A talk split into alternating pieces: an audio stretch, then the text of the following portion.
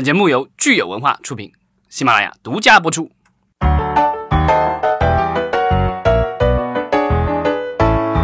好，欢迎大家收听新一期的影视观察，我是老张。大家好，我是石溪。今天我们有一位特邀嘉宾，对，那个介绍一下自己吧，丑爷。大家好，我是丑爷啊，然后我是自己做怪兽电影项目的那个制作人。对，是一位研究怪兽类型片的专家。对，今天呢，就是我们又到了蹭热点的时间，所以呢，今天我们要的这个既然既然聊怪兽片，肯定要提到这个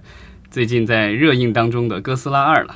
对，我们今天先看一下进进来录音之前的呃《哥斯拉二》的票房成绩吧。呃，首周是全球一点七九亿美金，呃呃，应该比一点七应该七七七亿左右吧。对，北美是北四四千多万美4000元，4700然后呃美北美以外的话，国际市场是一点三亿美元，所以加起来的话，大概是一点七亿美元左右。啊，这个成绩的话，其实比上一部的哥斯拉，其实五年前的哥斯拉已经有所下降了。对，嗯然后比之前的这个同属于这个所谓的怪兽宇宙当中的金刚骷髅岛的话，其实成绩也有所下降。咱们不用说全球票房，咱们就说这次哥斯拉在国内票房，你们二位觉得表现可以吗？是可以接受的吗？怎么说呢？它的首周末其实已经超过了它，就是已经接近，还应该还没有超过，就是它其实第一部整个的票房。呃，超过了，超过首周三天就超过了它首周第一部，呃就是它第一部的总票对房，第一部也就4.8个亿呃对四点八个亿。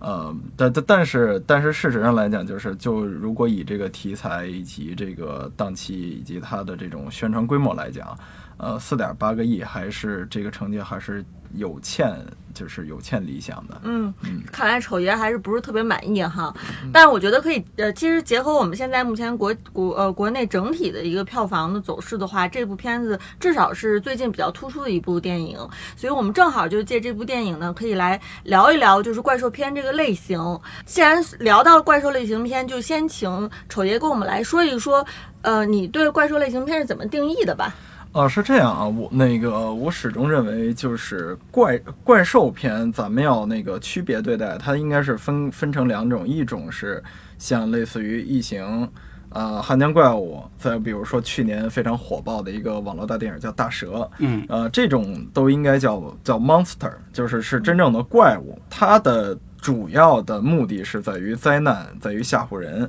那么在于就是说，它是人和怪物的一个呃基本的一个对抗。那么就是说，这些怪物它是可以就是只当做动物或者天灾来描写的。嗯，那么另外一种就是德尔托罗体系，德尔托罗呀、远古婴儿啊、本多朱四郎啊这些人体系之下的这个开九，就是那个呃，包括奥特曼、哥斯拉。啊，环太平洋、金刚这种都属于叫开九。那么翻译成开局兽是吧？对对对，开局兽这个翻译我是我非常不喜欢，因为其实开九它本身就是日本的对于怪兽这两个字的直接那个发音就是开就是开九。那开九这种这种类型呢，它是前提是在于我们把怪兽当做一个人。来描写，就是无论是哥斯拉还是金刚还是奥特曼，它都是有人的性格、有人的喜怒哀乐在里面。就这些，它其实本质上开就这种这个类型，它是一种超级英雄。它和 Monster 的制作思路，呃，它的类型的那个，它类型的这种那个制作方法，还有它的整体方向，它是完全不一样的。那咱们就接着这个丑爷的这个分类来说，像哥斯拉，它其实在呃它的 IP 改编在历史当中，其实是这两个类型，它其实都有涉及。呃，对，呃，其实啊，那个《哥斯拉二》，它是呃，它相对来讲是一部非常原教旨主义的这个电影。它这个这个电影，呃，它基本传承了日本老版哥斯拉里面就是非常超级英雄的那几集的风格。它完全是一个大把它当做一个超级英雄片在那个在拍，呃，其实传奇影业的这个两部哥斯拉呢，从最早一四年版的那个哥斯拉开始，它把呃哥斯拉完全当做一个超级英雄来塑造的时候，我是非常喜欢这个这个方向的，因为那个这个这个方向就是回归了哥斯拉，呃，就是它不是最原初的，但是它是。最应该走的那个方向，因为刚才那个刚才小西也说了，就是哥哥斯拉它两个两个方向其实它都都走过。最早一九五四年版哥斯拉，它完全是一个天灾，因为就是核弹制造的一个人工怪物，而出现的。它那个时代的哥斯拉是没有任何的情感，没有就是任何的就是超级英雄属性，它是完全是人类在和它对打。但是从呃那个从第二部哥斯拉的逆袭开始，就是哥斯拉和那个另外一只怪兽安吉拉斯进行了一个对战。那么那个后来就是开始它的超级英雄属性萌芽，然后到了一九六二年版的《金刚大战哥斯拉》，那会儿还是《金刚大战哥斯拉》呢，啊不是那个哥斯拉大战金刚。对对，片名是完全相反的。但是那一部是哥斯拉历史上观影人次最高的一部那个一部电影。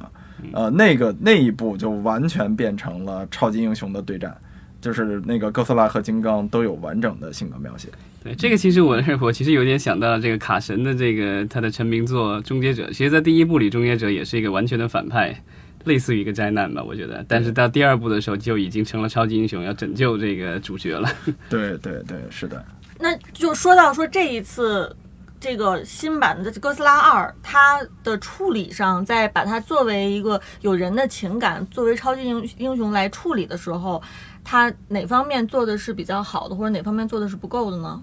呃，我我我其实认为，就是哥斯拉二在情感的处理上是是非常薄弱的，就是它的，呃，它没能把这个方向就是做的一个极致。呃，就是比如说，其实呃，就这块涉涉及这块涉及微剧透啊，就是没有看过的朋友，请那个请请往后跳一点，对，请快速跳过。因为其实，在影片里头，我们看到呢，就是呃，有两个角色为那个哥斯拉最后牺牲了自己的生命来那个拯救哥斯拉，但是呢，就是哥斯拉没有呃给这两个角色以同样的这种炙热的爱来进行一个回馈。这其实是非常的令人伤心的一个情节，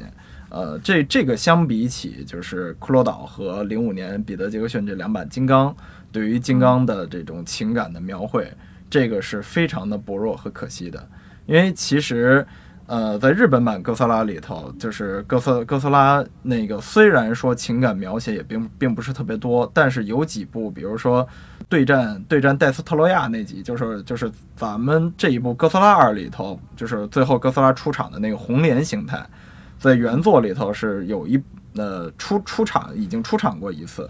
红莲形态的这个哥斯拉当初是当初是为了救一个小哥斯拉，就是一个自己收养的孩子，那个而死死去了，但是就是。呃，它的能量被小哥斯拉吸收，小哥斯拉成了新一代哥斯拉。其实大家听这个故事就很像《金刚狼三》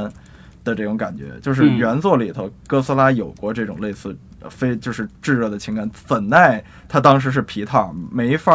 去更多的去描绘他这种细腻的情感。但是在呃如此先进的技术的情况之下，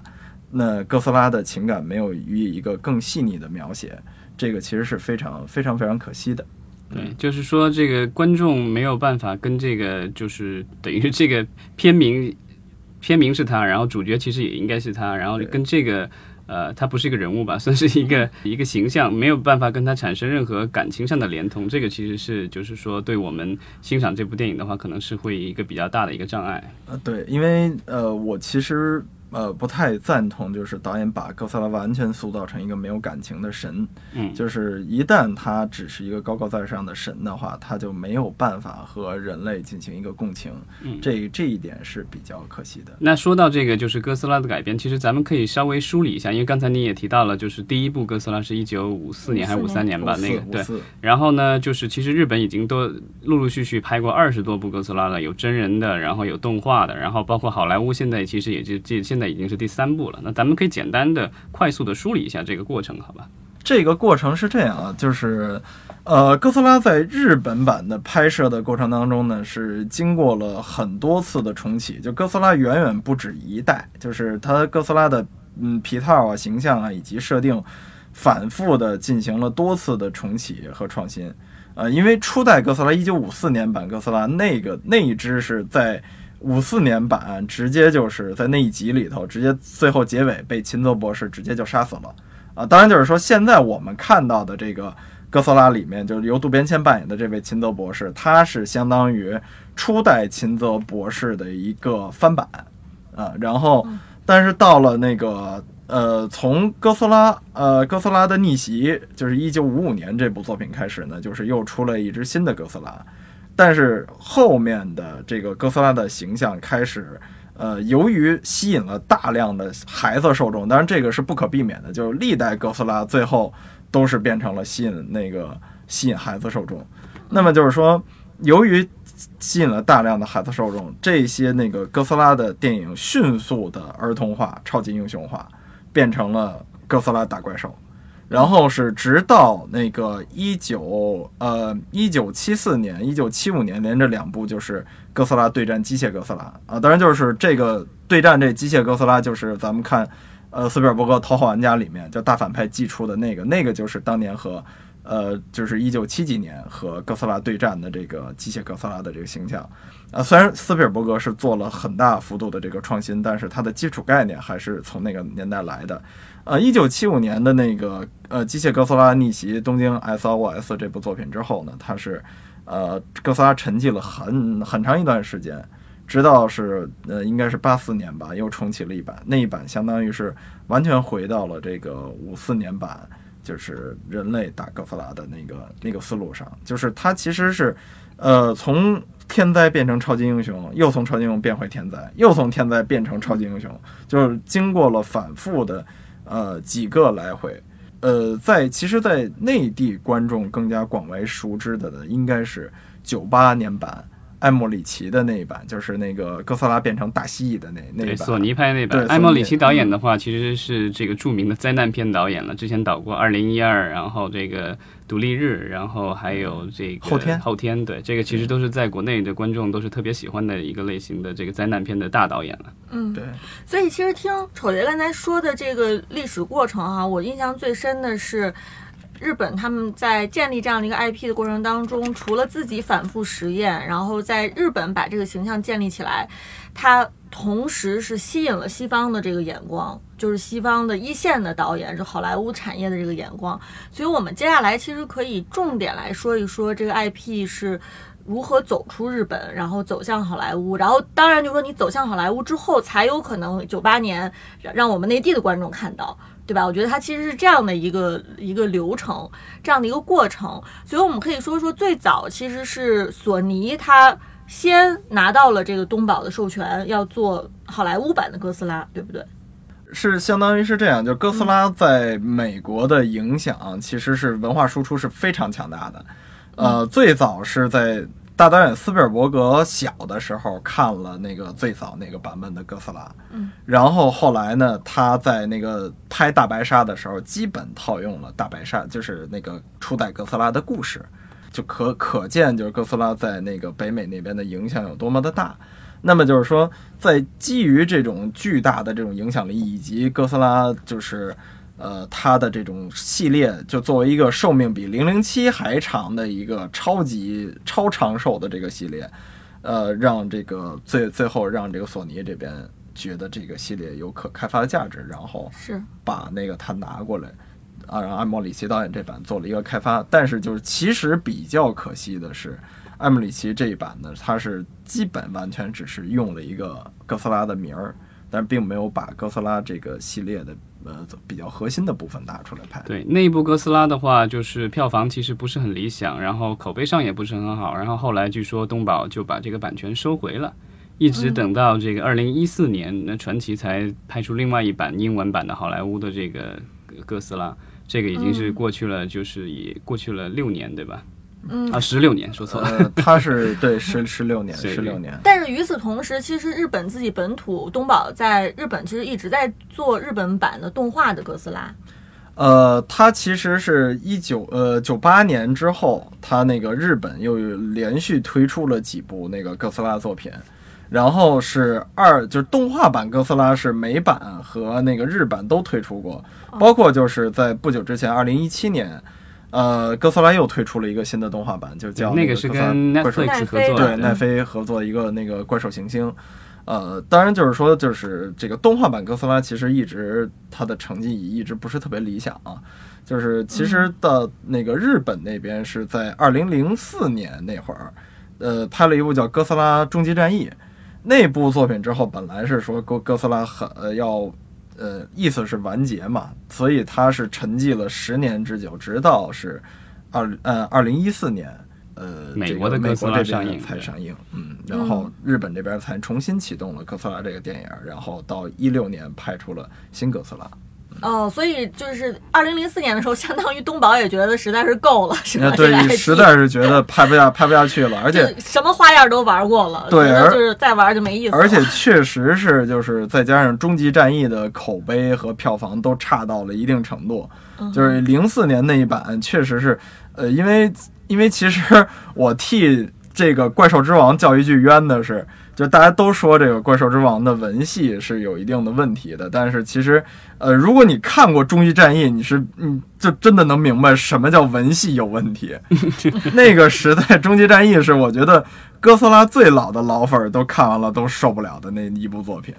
嗯，那所以就其实就说到说二零一四年这个传奇，它又是如何拿到成功的拿到了东宝的这个改编权呢？呃，相对来讲啊，就是那个这传传奇影业这一次的那个改编呢，是它是保留了。呃，日本原作的一个灵魂，就是包括日本那日本东宝在授权的时候有详细的规定，哥斯拉有多大，然后背有多少个背鳍，然后呢有多少根手指头，包括那个这一次和艾莫里奇版有一个非常大的这个区别，就是保留了哥斯拉的拇指，就是拇指这个概念特别的重要，就是。那个艾莫里奇那一版哥斯拉是一个没有灵魂的野兽，就是它是完全是跟霸王龙没有，就只是一个放大了霸王龙或者蜥蜴，没有任何人的呃东西在里面。但是传奇版哥斯拉成功的地方就是在于，这版哥斯拉不但有丰富的表情，嗯，呃，以及它拥有和人类类似的拇指。这个是在告诉所有的观众，这是一个和人非常类似的、有灵性、有灵魂的生物，而不是一头就普通的野兽。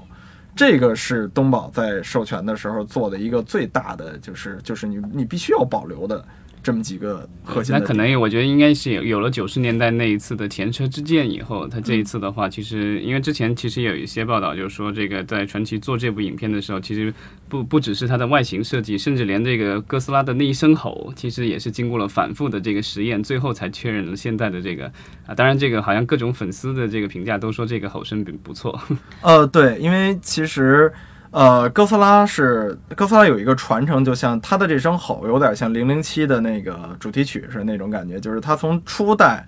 呃，哪怕就是艾莫里奇这一代，最终都没有找到任何一种声音能代替哥斯拉的吼声。就是哥斯拉的吼声是从初代到现在一直没有有没有过任何改变，因为它实在是作为怪兽的吼声，它太完美了。就是它的这种标签儿这种性质，你你只有哥斯拉是这种叫声，然后再有就是那个到了呃二零一四年里头的那那个版，就是呃当时加里斯·爱德华斯是用了。呃，我记得是上百个还是上千个音箱，然后对哥斯拉的叫声进行了重新混音，然后混出了现在的这一版那个就是最让哥斯拉迷和普通观众满意的一版叫声。嗯，所以听起来一四年就是一个皆大欢喜的一个结果，而且那个时候应该也算是传奇影业在怪兽方面是一个非常鼎盛的时期吧。我记得《环太平洋》也是，也是那个12一一二年左右，对吧？从那个时候其实就开启了呃传奇所谓的这个怪兽宇宙，那有了这个哥斯拉，然后之后有了金刚骷髅岛，然后现在有了哥斯拉二，当然还有这个明年要上映的呃哥斯拉大战金刚，对吧？这个其实就是说，应该是秦泽博士那句是吧？让他们打，Let them fight。对其实就是这个这个，我觉得这些所有的电影的话，其实总结出来就应该就这这句话了。而且与此同时，呃，是不是还有其他的东宝的怪兽形象是同时也受，就是因为这个一四年很成功，所以就也就都授权给传奇了。所以就是在呃一四年版里有有几尤其是有几只怪兽了，然后现在的这个里面其实更多了，而且如果大家呃不不多剧透，但是如果大家去的话，就最后这个电影结束的时候，对吧？就是这个应该是群兽败亡的这种感觉了。那我们就说一四年到现在就五年的时间哈，今天好像传奇交的这个答卷儿没有一四年的时候让大家看起来这么满意。嗯，但现在已经是开弓没有回头箭了，因为呃，哥斯拉大战金刚应该这部电影应该根根据公开的报道，应该是已经拍摄完成了，已经在后期当中，然后明年应该是三月就要上映了吧？三月就上，对啊，所以这个东西就是已经没有回头了。所以下一步的话，我不知道，呃那也许我我的猜想是说，也许由于这一部电影的这个不是那么理想，有可能会进行一些细微的调整，或者进行一些少量的补拍，这都是有可能的。因为好莱坞的电影的话，它虽然就是说投资大，但是呃，它另外一个好处是说，它会根据市场的一些反应，甚至一些所谓的呃观众的这个就是试看试看的一些结果，他会去做一些调整，而且他愿意花这个钱和精力，所以呃，我觉得就是下一步其实还是有所期待的，而且呃至至少金刚的第一部还是比较成功的。所以说到这个打造怪兽的 IP 宇宙，可能大家就往往就会拿呃迪士尼的漫威宇宙去跟就怪兽宇宙，你你很难就说让不让大家去联想哈。所以就是说，我们就是说迪士尼的这个宇宙它建立的这么成功，当然就是传奇。如果是拿迪士尼漫威宇宙去对标的话，看来还是需要 努力的，还是有有一有很漫长的路要走的。对，而且我觉得就是现在的这个就是传奇的这些怪兽片，其实它从色彩和它的基调上来说，其实跟呃蝙蝠侠诺兰的蝙蝠侠那些比较类似，比较暗黑一点。然后，但是我觉得跟迪士尼的那个，因为迪士尼的漫威的系列，大家之所以比较喜欢，是因为它比较轻松，然后颜色其实也比较这个轻轻快一些。对啊，如果大家去影院里看了这个这一部哥斯拉以及上一部的哥斯拉的话，我觉得就是大家印象会比较深刻的就是那个黑天暗地的打。呃，这次这个票票房成绩出来之后，可能创作者就要去反思了。就是这种视觉化的呈现方式，以及对这个故事和情感的这样的一个改编，到底这条路能不能走得通？对，然后现在这个市面上也有传言说，呃，东宝有可能会在呃哥斯拉大战金刚之后啊、收回这个哥斯拉的改编权，他们自己可能还会再想做自己的电影宇宙，所以这个这个 IP 的话，未来的走向其实又变得不是很明确了。东宝好强势啊！